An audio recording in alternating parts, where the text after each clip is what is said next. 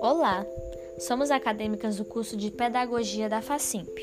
Nosso grupo é composto por Andressa Silva, Ariadna Alves, Crislaine Souza e Laiane Almeida. Iremos abordar sobre os desafios da profissão docente na educação atual.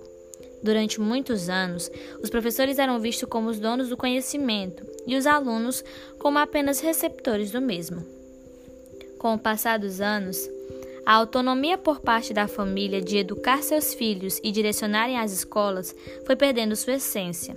Haja vista que, por conta da demanda no trabalho, acabam esquecendo do acompanhamento para desenvolvimento eficaz do mesmo, o que acabam por responsabilizar a escola de não só ensiná-lo o conhecimento prévio, mas também de educá-lo.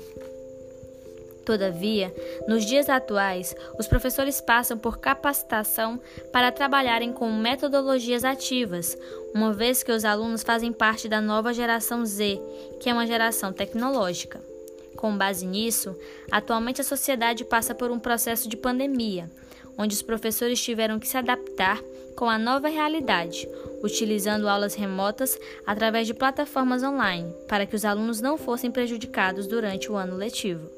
Dessa forma, diante dessa realidade, os professores que se encontravam na zona de conforto foram desafiados a mudarem suas maneiras de lecionar.